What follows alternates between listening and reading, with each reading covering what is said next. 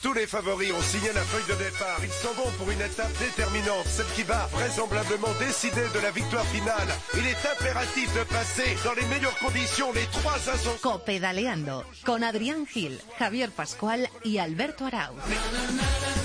Hola, ¿qué tal? Bienvenidos a la sexta entrega de Copedaleando, donde, como siempre, os saludamos y os damos la bienvenida a todos los amantes de este maravilloso mundo del ciclismo. Con nuestra gran carrera, la Vuelta Ciclista a España, como grandísima protagonista a solo 24 horas de que arranque, analizaremos aquí dónde pueden estar las claves del recorrido y, cómo no, quiénes son los principales favoritos a vestir de rojo en Madrid. Y tampoco perderemos de vista los Juegos Olímpicos de Río, que ya encaran su recta final, pero en los que todavía nos queda por disfrutar de la prueba de mountain bike en la que tenemos a tres ciclistas españoles. Te habla Alberto Arauz y yo os presento sin perder un solo segundo al equipazo que hace posible este programa con Pedro Díaz Aguado a los mandos de la técnica. Tengo el placer de tener a mi lado un día más a Javi Pascual. ¿Qué tal Javi? ¿Cómo estás? Hola, muy buenas Albert, ¿qué tal? Bueno, con ganas de vuelta a España. Sí, hombre, ¿para qué te voy a engañar? Tengo muchas ganas ya de que empiece la Vuelta Ciclista a España, hombre. Y Adri, ¿tú cómo estás? Pues mira, con muchas ganas de vuelta, pero, pero, pero, eh, con ganas de ver este domingo a esos tres españoles que van a intentar conseguir la medalla de oro, seguramente, en esa categoría de mountain bike. Siempre fuiste muy de mountain bike, ¿eh, Adri? Siempre, siempre, siempre. Pues presentado el programa y presentado el equipo, arrancamos rápidamente con los titulares. Repitan conmigo. Copedaleando, copedaleando. Las bicis en la cadena Cope. Contador, Valverde, Fron, Frun, como quieran. Purito. Las bicis en la cadena Cope. Copedaleando.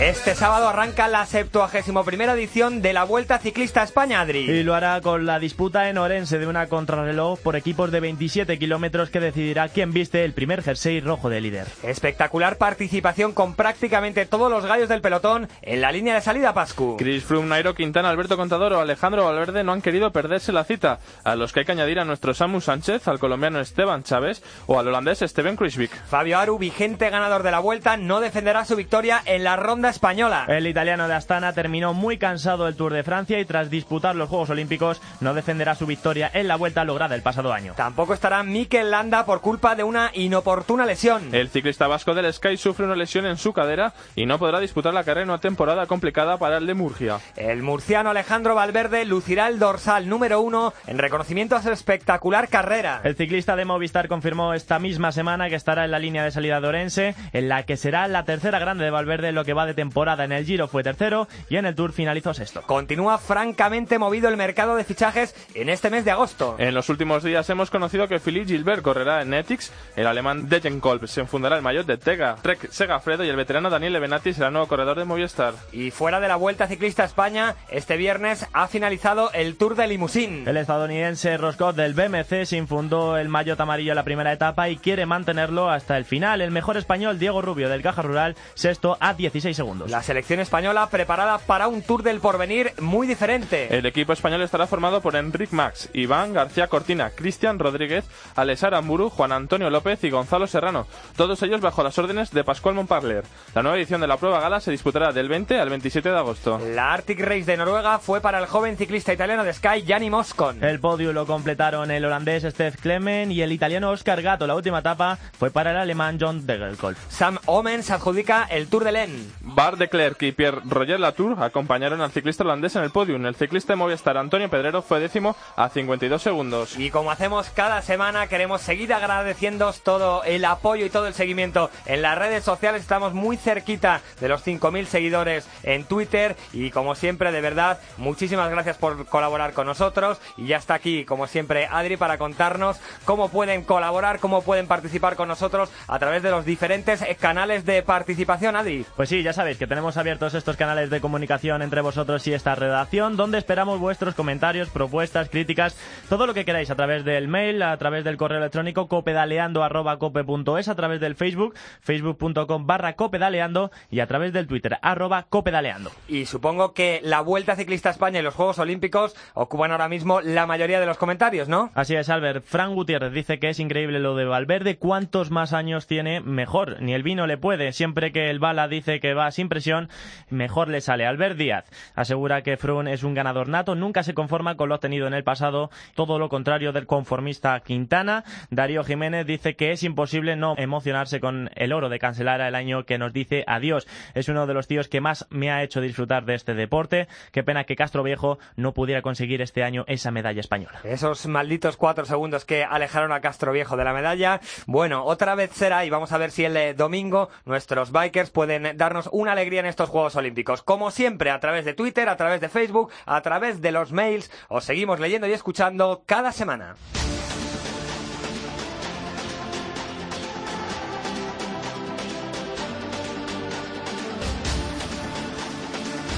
Sigues escuchando Copedaleando con Adrián Gil, Javier Pascual y Alberto Arau.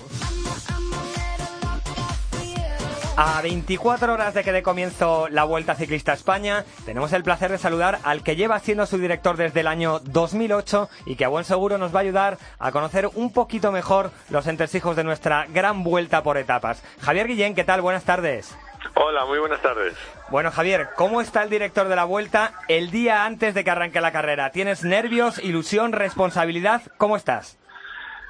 Bueno, pues un poco de todo y a esa palabra yo añadiría sobre todo ilusión, ¿no? Porque cada año trabajamos eh, mucho y fuertemente la vuelta, deseamos y confiamos en que todo salga bien, eh, pulimos todos los detalles y sobre todo un año tan importante que para nosotros con la participación que tenemos, pues ahora mismo el estado es, eh, los nervios son para empezar ya, a ver si llega ya mañana y a las 18.30 pues eh, damos la, salida de la etapa. Has hablado, Javier, de la participación. Mañana en Orense van a estar Chris Froome, va a estar Alberto Contador, va a estar Nairo Quintana, va a estar Alejandro Valverde. ¿De verdad hace un par de meses te podías esperar una participación tan espectacular? No, la verdad es que no, y me encantaría poder haberla esperado, pero, pero no, yo creo que el universo ciclista está en, en la vuelta, mañana estará en Orense, en el balneario de, de Layas, y yo lo único que puedo decir es eh, gracias, gracias a los equipos, gracias a los corredores, porque sin duda tenemos la mejor participación. Vamos a ver ese duelo que no pudimos ver en el Tour, que es eh, Contador contra Froome, con Quintana, y la tremenda alegría de que Alejandro Valverde, por eso ha sido designado con el dorsal número uno, pues haya hecho Giro, haya hecho Tour, haya hecho Juegos, y haya querido hacer la vuelta. Yo creo que eso es algo meritorio, algo muy destacable, y por eso nuestro pequeño homenaje con ese dorsal número uno. ¿Y dirías, Javier, que es la mejor participación desde que tú, desde que tú diriges la vuelta? Bueno, yo creo que sí. Lo que pasa que el año pasado también fue muy buena. Lo que no sé es cómo será la, la que viene. Pero la verdad es que el año pasado no estaba Alberto y este año está. Y yo creo que Alberto es muy importante para, para el ciclismo, es muy importante para, para España. Y tener a Alberto y a Cris como tuvimos en el 2014, pero ya flanqueados por todo un Nairo Quintana, por Valverde y por unos cuantos más, pues eh, yo sí que me atrevería a decir que es la mejor participación que hemos tenido nunca. Eh, no sé, Javier, si tendrás también como nosotros una pequeña espinita clavada, que es la no participación de Purito Rodríguez, que anunció su retirada y que hubiera sido muy bonito, supongo que tanto para él como para la vuelta, que hubiera colgado la, bicicleta, ¿verdad? No sé si has intentado convencerle en algún momento, tratar de, de animarla a que estuviera en la vuelta. No sé si tienes esa espinita clavada también como nosotros, Javier. Sí, la tengo y la tengo con todo cariño. Purito es eh, alguien que quiere mucho a la vuelta, nosotros le queremos mucho y bueno, la relación con Purito es extraordinaria. Lo que pasa que Purito en ese querer tanto a la vuelta la respeta mucho y él siempre nos ha dicho, oye, yo si voy a la vuelta es porque puedo estar adelante, si no, pues no voy. Es eh, obvio que está en el año de su retirada, lleva una temporada cargada y nos hubiera encantado estar yo desde luego a Purito le acepto todo, porque me ha dado todo a la, a la vuelta y lo único que espero y deseo es que siga vinculados a, a nosotros eh, porque le necesitamos, porque es eh, un icono y porque hay que reconocer pues el valor y las gestas de, de las leyendas que tenemos. Purito ya lo es y ojalá que hubiera podido venir, pero la verdad cuando alguien te dice, mira, si es que me encantaría, pero tengo que estar como tengo que estar, como soy yo, y si no puedo, prefiero no estar, pues ¿qué le vas a decir? Porque yo sé que si no hubiera estado ahora. Si me das a elegir, ojalá que hubiera estado claro. Uh -huh. ¿Y te sorprendió o te sorprende que, que, vaya a colgar la bicicleta en un momento de forma tan bueno como ha demostrado tanto en el Tour como en los Juegos? No me sorprende por una razón, porque Purito, entre otras muchas cosas, es eh, bueno, pues es un tío listo y sobre todo es alguien que lleva mucho tiempo en esto. Ya tiene una edad y él, pues, eh, lo quiere dejar en, en, lo más alto. Y yo creo que eso al final, pues no solo le dignifica a él, dignifica a nuestro deporte, ¿no? El hecho de, de bueno, pues dejarlo en una buena forma. Ha hecho, yo creo, una buena temporada. En los propios juegos, pues estuvo ahí hasta el último momento y con la edad que tiene, pues no me sorprende. Ahora, si a mí me pregunta Purito, yo le digo, este año, el que viene, el que viene, el que viene, porque te queremos ver en la salida, pero entiendo perfectamente lo, lo, que ha hecho. Y Javier, sobre el recorrido de esta edición de la Vuelta, ¿qué novedades nos vamos a encontrar? ¿Qué sorpresa nos tiene de para la Vuelta para los telespectadores?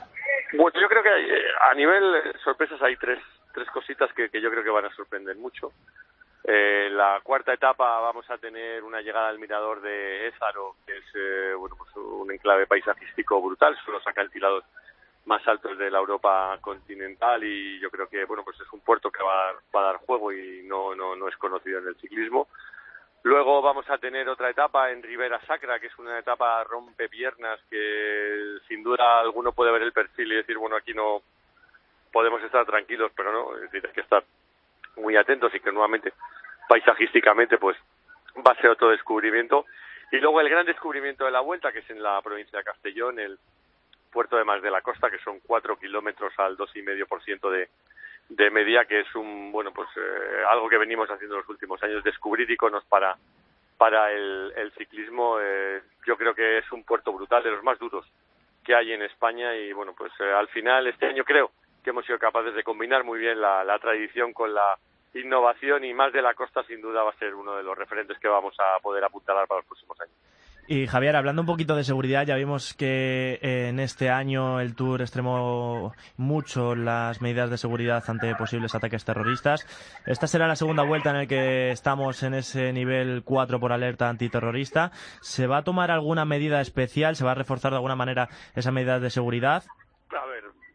Cosas. Una, estar en alerta 4 ya es un refuerzo de seguridad y así estamos todos y en esa clave estamos trabajando y por lo tanto pues la vuelta está dentro de esa alerta 4 y bueno pues ahí eh, seguimos eh, todas las indicaciones y todos los protocolos que nos marcan tanto la, la Guardia Civil como la, la, Policía Nacional. Estar exentos de barbaries, de locos, de animales, eso nunca estás, pero también como lo digo yo siempre, si a mí me dan a elegir, yo quiero estar en las manos de la Guardia Civil y de la Policía Nacional. Desde luego trabajamos de una forma absolutamente coordinada, está todo estudiado, está todo previsto y sin duda pues eh, lo único es que yo estoy absolutamente tranquilo, quiero transmitir esa tranquilidad para que el público venga a vernos, para que esté con nosotros y hoy por hoy pues eh, tenemos que decir que no tenemos eh, ninguna amenaza directa o real sobre la, la, vuelta, lo que no quiere decir que ese, esa alerta 4 esté sobre nosotros y desde luego pues eh, trabajamos para impedir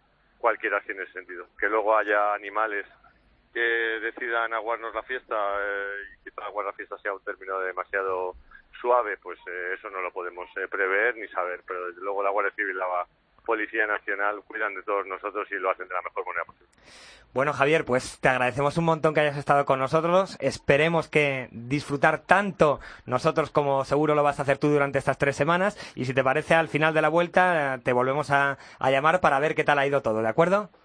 Al principio, durante y al final de la vuelta, cuando necesitéis. Muchísimas gracias por vuestro apoyo. Gracias, Javier. Un abrazo. Otro muy fuerte para vosotros.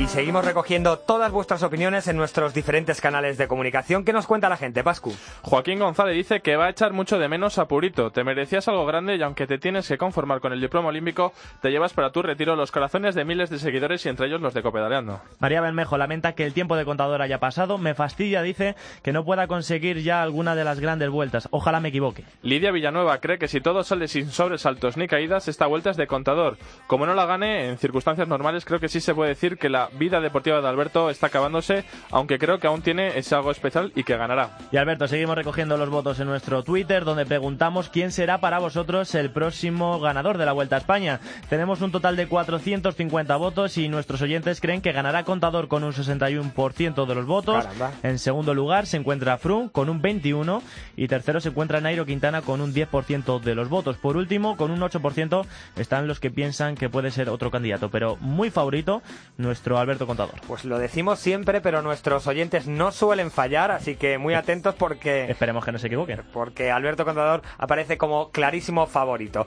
Pues aparcamos la Vuelta Ciclista a España y vamos a hablar de la última oportunidad de medalla que nos queda en estos Juegos Olímpicos.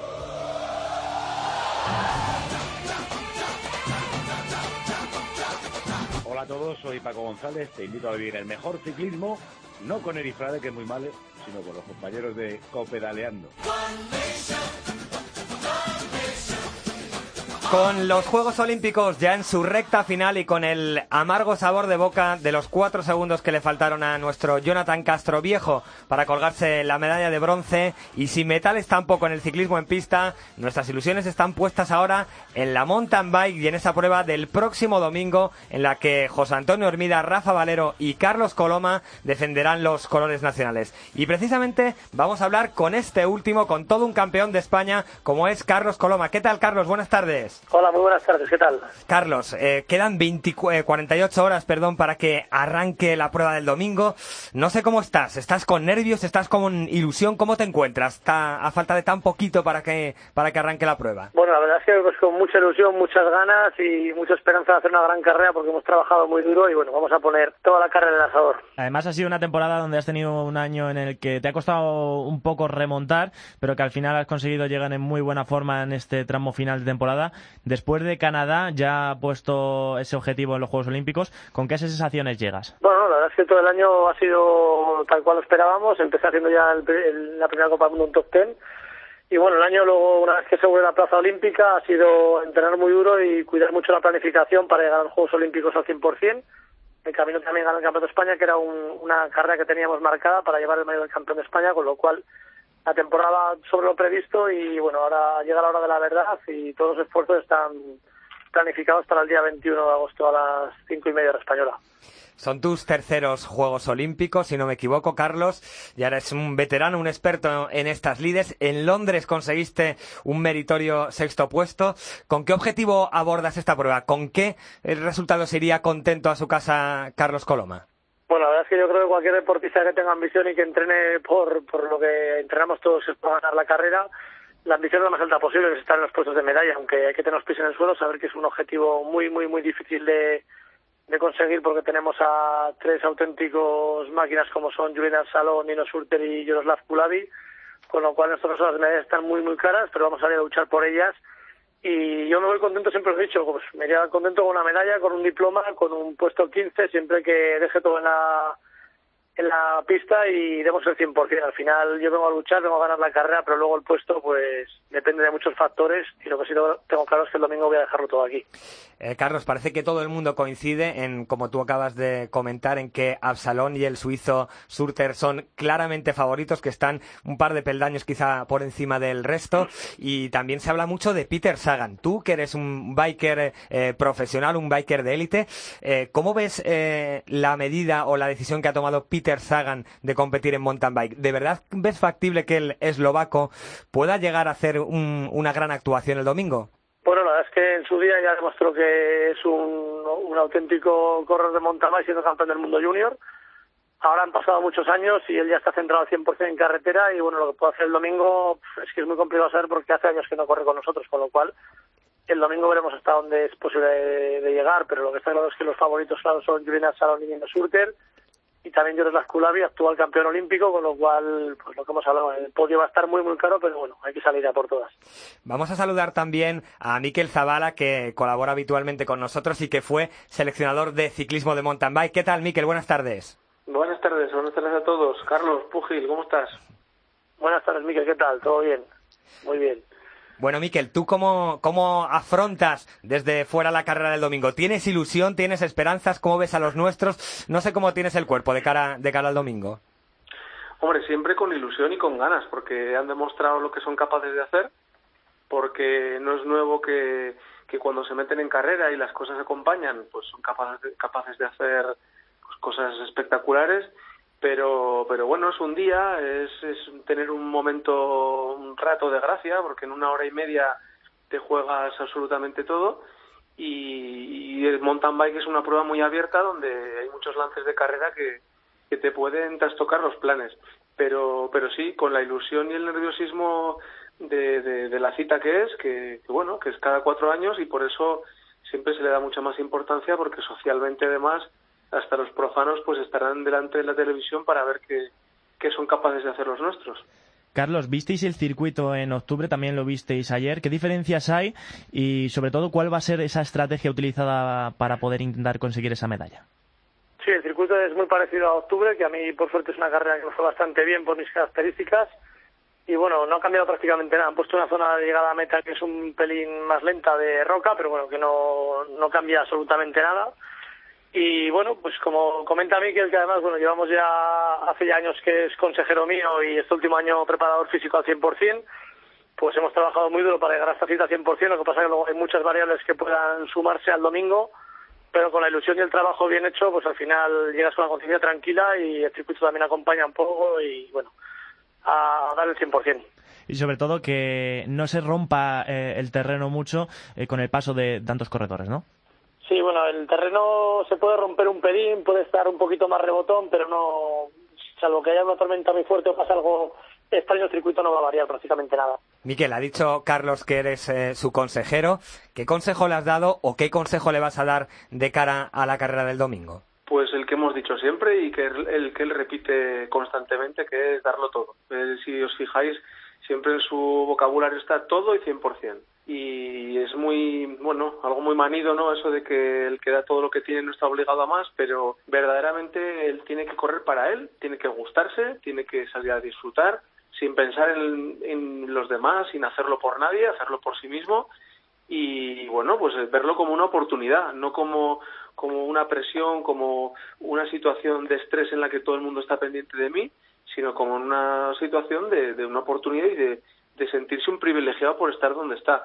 Si luego hay mucho barro, que, que parece ser que puede, puede haber un, un buen barrizal incluso, bueno, pues eh, sí, la incertidumbre aumenta, pero con la incertidumbre los outsiders de medallas sobre el papel, pues todavía mm, creo que pueden tener hasta más ilusión porque se abra todo y puedan surgir sorpresas. Y Carlos, imagino que, en estos últimos días habéis estado un poco en tensión por ese incendio que estuvo a punto de suspender ese circuito de, de mountain bike. Ningún problema, ¿no? Con esos incendios no ha afectado al circuito eh, y, y se puede recorrer sin ningún tipo de problema. Sí, la verdad es que la suerte que pilló a la parte de arriba del circuito y prácticamente no tocó nada, digamos, un 5% de los matorrales de la parte de arriba del circuito y lo que es todo el, la línea digamos del circuito marcada es una zona arriba muy seca y muy de roca con lo cual no aunque hubiese pillado esa parte no afecta prácticamente nada salvo que tuvieron que limpiar un poco la parte de arriba pero bueno no al día siguiente fuimos a rodar el circuito y no, no se había visto afectado para nada el circuito bueno, Carlos, pues eh, te agradecemos un montón que estés a menos de 48 horas de tu participación en los Juegos hoy con nosotros aquí en Copedaleando y te mandamos toda la fuerza y toda la energía del mundo desde aquí, desde España. Bueno, pues muchas gracias a todos y en especial a Miquel Zavala y a José Ignacio Barrotaveña, mis dos preparadores físicos, que ha sido un año muy bonito, muy duro, en el que hemos trabajado mucho para llegar aquí en el momento que estamos y bueno, ahora el domingo ya solo queda trabajar y como dice Miquel, disfrutar y dejarlo todo en la pista. Vale, un abrazo muy fuerte y mucha suerte, Carlos. Gracias a todos. ¿Quieres preguntarle algo a Miquel? Sí, bueno, quería preguntarle un poco sobre el recorrido. Hablamos de un circuito de unos 5 kilómetros, que sobre todo hay un desnivel eh, centrado en el 3 y 4. Quería preguntarte, Miquel, si en este equipo, que está, bueno, conjuga tanto veteranía como bueno esa eh, experiencia de Hermida y, y de Coloma, si al convertirse en un circuito quizás un poco que se aproveche de la táctica y no de la fuerza, si nos puede venir bien para conseguir la medalla. Bueno, yo lo primero que quiero incidir es que la medalla, siendo realistas, ya lo decía Carlos, está harto complicada. Uh -huh. Yo con un diploma estaría satisfecho, satisfecho digo, no contento. O sea, bueno, contento, satisfecho, pero bueno, evidentemente hay que apuntar muy, muy alto para buscar esa medalla. Si no, si no hay ambición, evidentemente sales derrotado. En cualquier caso, eh, bueno, eh, pasan muchas cosas y como decía antes, si hay barro, incluso mejor, mejor porque, bueno, hay que pensar que otros también tienen fallos, errores y si se abre la carrera, pues se puede dar más la, la sorpresa. En este sentido, pues el circuito es muy técnico, muy completo, tiene zonas de, también de, dureza, donde hace falta una bicicleta que sea ligera, pero también que tenga suspensiones, que sea ágil. Hubo dudas de si utilizar doble o, rígida. Al final Carlos ha optado por la, por la bici rígida y, y, bueno, la verdad que está completamente convencido. Hermida llega en muy buenas condiciones después de la última Copa del Mundo que hizo mejor español. Valero está siendo la revelación del año y yo creo que están los tres un poco al mismo nivel. Ya depende un poco del día que tenga cada quien y de los lances de carrera, pero eh, apostar sobre qué español puede quedar delante de quién es complicado. Me gustaría decir también que se ha quedado en casa Pablo Rodríguez, aparte de Sergio Mantecón, pero Pablo en concreto, campeón de Europa sub-23 año pasado, este año eh, también ha hecho unas copas del mundo exageradamente bien para ser su primer año y que, que bueno, que, que es muy joven y que, es una pena que no esté ahí, pero que el nivel de los españoles este año, pues la verdad que es, es muy bueno. Lástima que, que, bueno, que haya también hay varios cracks, que por eso mismo Sagan lo va a tener muy complicado y yo sí me voy a mojar, yo creo que no va a estar ni en diploma.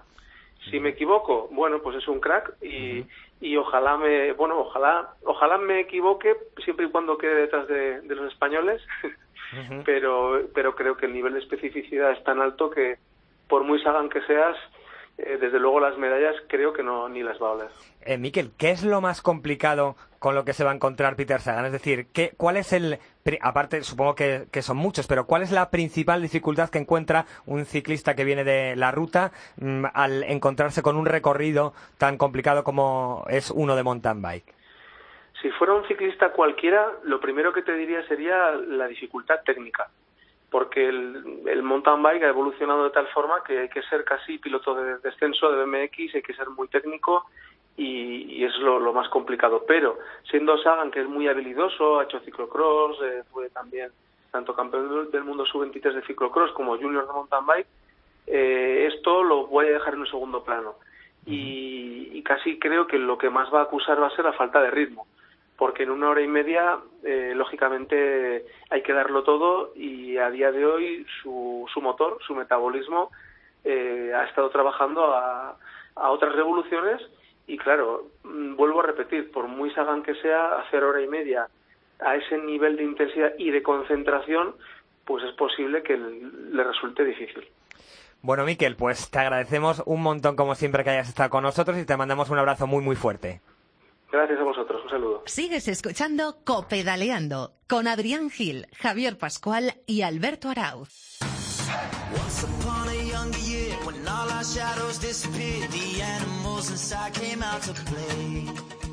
Went face to face with all our fears, learned our lessons through the tears, made memories we knew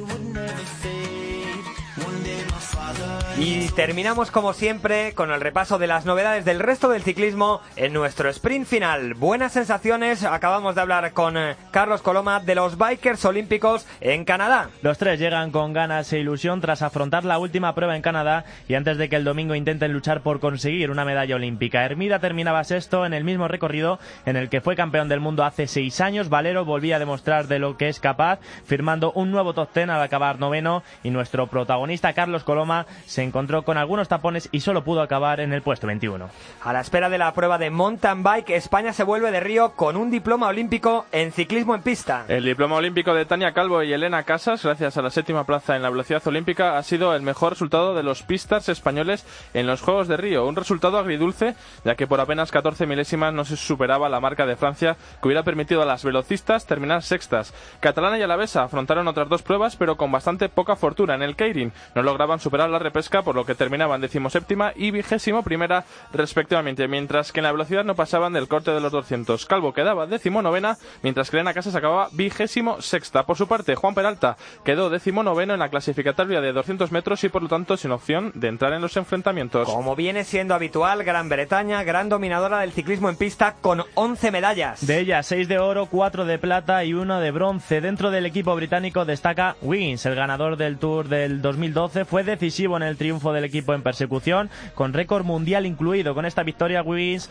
consigue su quinto oro en los Juegos con un total de 8 podios y se ha convertido en el británico con más medallas de la historia. Mark Cavendish protagonizó una de las polémicas de los Juegos de Río. El británico ganó la medalla de plata en la prueba de Omnium, pero estuvo marcada por un accidente en la vuelta 160 en la que Cavendish realizó una polémica maniobra que acabó con la caída del coreano Sang Park. La prueba estuvo parada 10 minutos para atender a los heridos, pero los jueces no decidieron descalificarle. La Andalucía Bike Race se redefine y pasa a ser prueba individual. Tras seis ediciones siendo una prueba por parejas y haberse consolidado como una de las competiciones más importantes del mundo, la organización ha tomado la decisión de convertirla en una prueba individual. Aunque la prueba no se dispute por parejas, la organización ha querido mantener el espíritu de equipo creando una nueva clasificación por equipos. Otra importante noticia es que la prueba comenzará en Córdoba y finalizará en Jaén, como sucedió en las primeras ediciones. Las inscripciones estarán disponibles a principios de septiembre. Los líderes del Open de España de XCM estarán en la segunda edición de la Boquerón Bike. Los andaluces José Márquez Granados y María Díaz Pernía vienen dispuestos a coronar un liderato que ya se han encargado de consolidar durante las últimas cinco citas. Esta segunda edición de la Boquerón Bike se trata de la última cita del calendario del Open de España de mountain bike en la modalidad maratón. Pedro Delgado reúne a 2.500 ciclistas en su marcha cicloturista. Comenzó el pasado domingo en Segovia a las 8 de la mañana. Todos los participantes tuvieron que enfrentarse a un recorrido de 164 kilómetros con tres puertos de primera y uno de segunda categoría. Entre los inscritos se han encontrado ciclistas de numerosos puntos de España y algunos países del extranjero y en la que, por cierto, se fracturó la caída de nuestro compañero de Eurosport, Antonio Alix, colaborador en alguna ocasión nuestro, al que le mandamos toda la fuerza del mundo. Y bien, y hasta aquí llega esta sexta entrega de Copedaleando. Recuerden que el domingo llegan los Juegos y sobre todo recuerden que mañana arranca la Vuelta Ciclista a España, que la vais a poder vivir como siempre en el tiempo de juego de la cadena Cope con Eri Frade, Quique Iglesias y todo el equipo y que aquí cada semana, el próximo viernes, vais a poder tener el mejor análisis de lo que van a ser estos 21 apasionantes días de carrera. Un abrazo y hasta la semana que viene.